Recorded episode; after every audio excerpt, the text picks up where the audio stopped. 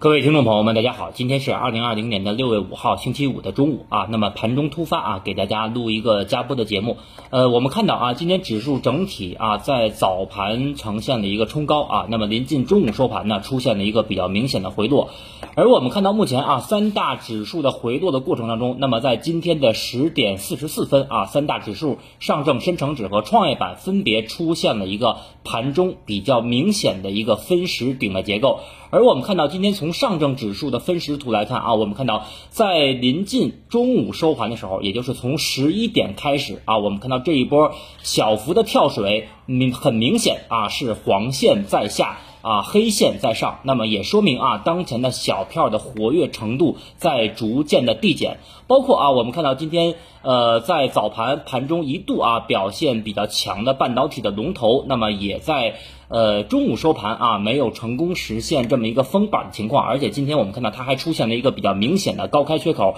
所以说啊，今天我们看到三大指数的收盘来看的话，那么短期啊大家还是要注意控制仓位。那么目前从上证指数的一百二十分钟图，包括九十分钟图来看的话，也是即将形成死叉，而且一百二十分钟图的红色柱啊继续缩短。那么从深成指的走势结构来看啊，我们看到一百二十分钟图也是呈现了一个顶背离的结构啊，即将形成。那么还有创业板同样啊，一百二十分钟也是即将形成死叉，九十分钟啊在下午大概率会形成一个死叉的走势。所以说短线啊，大家还是要注意一下短期的风险啊，而且。我们看到，包括创业板也好，包括主板也好啊，在这个位置已经出现了横盘四天的一个走势。所以说，昨天啊，我们的节目就是，呃，短期啊啊要防止一下市场的风险啊，小心恒久必跌。包括啊，我们看到中午收盘，上证指数在这个位置已经出现了破五日线的走势，那么下方还有八十九天线的支撑。那么从短线来讲啊，如果说多头下午要出现反攻的话，那么八十九天线也就是在两千九百一十二点的这个。位置